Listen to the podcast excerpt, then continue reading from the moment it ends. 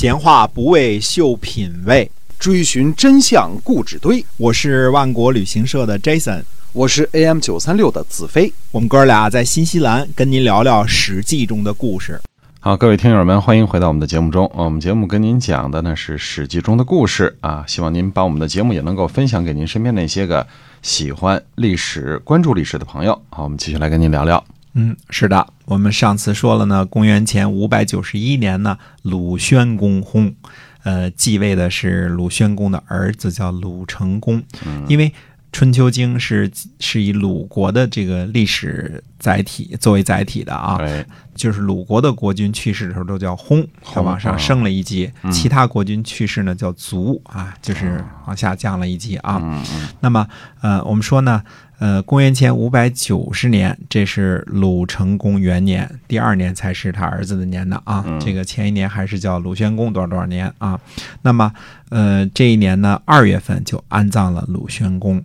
鲁国呢一直害怕齐国来侵犯，所以三月份呢，鲁国做的秋甲。秋甲就是上次我们说跟这个出税亩之后又一个变更啊，就是按照一秋付一颠的税，付一胜的税啊，就是增加了四倍的军费，就是按照每一秋都按照这个四倍的数量供应军赋。用今天的话说呢，就是提高了国防开支。啊，嗯，对，这么个意思啊。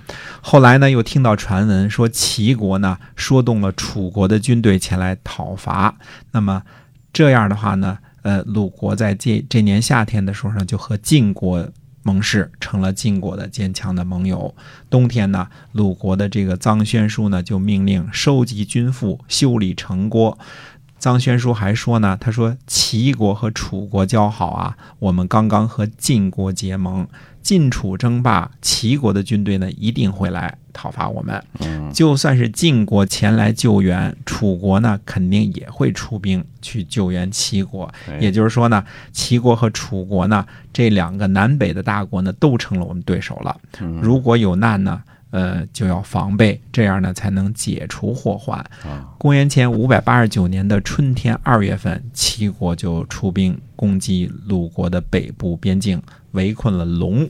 龙位于今天呢山东泰安的东南。嗯齐清公的宠臣呢叫呃卢普救魁这个人啊，卢普是复姓啊，他攻到了城门这个地方，被龙的守军抓获了。齐清公就说呢，说千万别杀，我跟你们结盟，不进入你们的边境。龙的守军呢不听，就把这个卢普救魁呢就给杀了。杀了啊，哎，杀了之后呢，还把他的这个尸体啊曝尸在城墙上。齐清公呢就愤怒了，亲自擂鼓，齐军攻城，攻了三天就攻陷了龙。于是呢，呃，攻陷龙之后呢，又继续向南侵犯，攻击到了超球，也就是今天的泰安。那么魏国的孙良夫呢，为了救援鲁国呢，出兵侵伐齐国。魏国的军队呢和齐国的军队遭遇，领兵的石成子呢想退兵，孙良夫呢不认可。孙良夫说呢，用军队来讨伐别人，遇见别国的军队就撤退，把我们的国军放在什么位置上啊？如果军队不强，可以不出动啊；既然出动了，就不如交战。这就是魏国和齐国之间发生的新筑之战。我很想告诉大家新筑之战的细节，但是《左传》在这个地方应该是叫脱简，脱简就是丢了一些个书简，中间漏了啊。把那茧给没了哈，哎，嗯简没了，所以我们不知道细节。下一段的时候呢，我们知道呢，新筑之战呢，魏国已经战败了。嗯 怎么战败的不知道，已经战败了。嗯石成子呢就对这个孙良夫说：“他说军队战败了，嗯、您如果不坚持一阵的话呢，回国后怎么向国君交代呀？”嗯嗯，众人呢就不回答，谁都不说话了。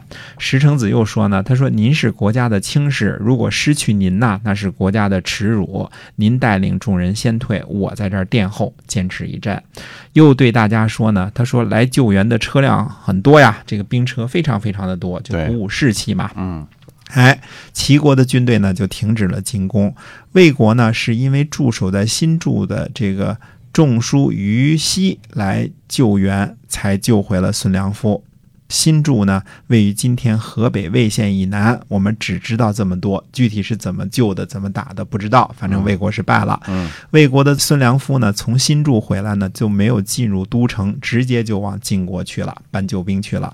鲁国的臧宣树呢，也到晋国来搬救兵。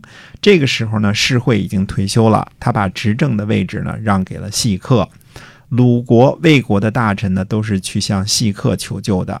晋景公呢，就答应让细客率领七百辆战车去讨伐齐国。细客说呢，七百辆战车是城濮之战的兵车数目。城濮之战，那是因为有先君晋文公和先大夫胡衍的英明才能够战胜的。